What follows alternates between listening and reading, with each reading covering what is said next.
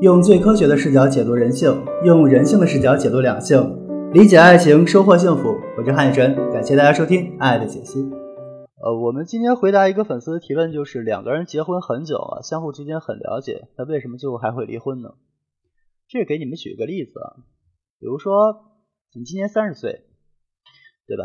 你三十岁的时候和你二十岁的时候对亲密关系伴侣的需求一致吗？是不是不一致？是不是不一样？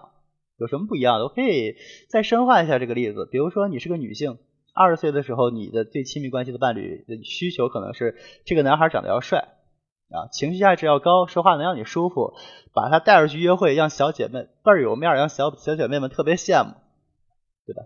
是这样的一种状态。但等到你三十岁的时候呢，你这时候的情感需求，我相信就变成什么了？就开始变成这个男人的工作稳不稳定，物质条件怎么样？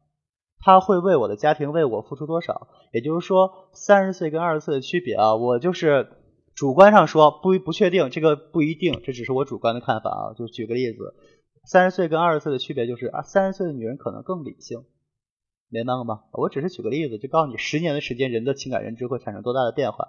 那么，OK，假设这对夫妻结婚十年了，你告诉我，十年之后和十年之前，他们对伴侣的认知和需求。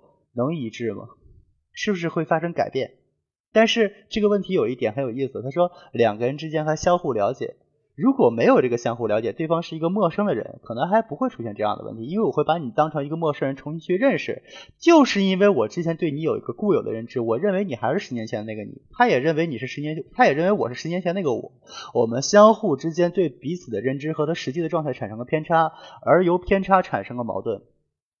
而当我们产生矛盾的时候，我们本来就是需求就不一致了。我们需求不一致的时候，会这段关系产生，会这段关系产生怀疑，明白了吗？比如说，你跟你男朋友从二十岁谈到三十岁，你男朋友还把还把你当二十岁的小姑娘一样哄，但是这时候你对男人的需求更现实了，那你是不是这个时候对你们这段关系就不是那么满意了？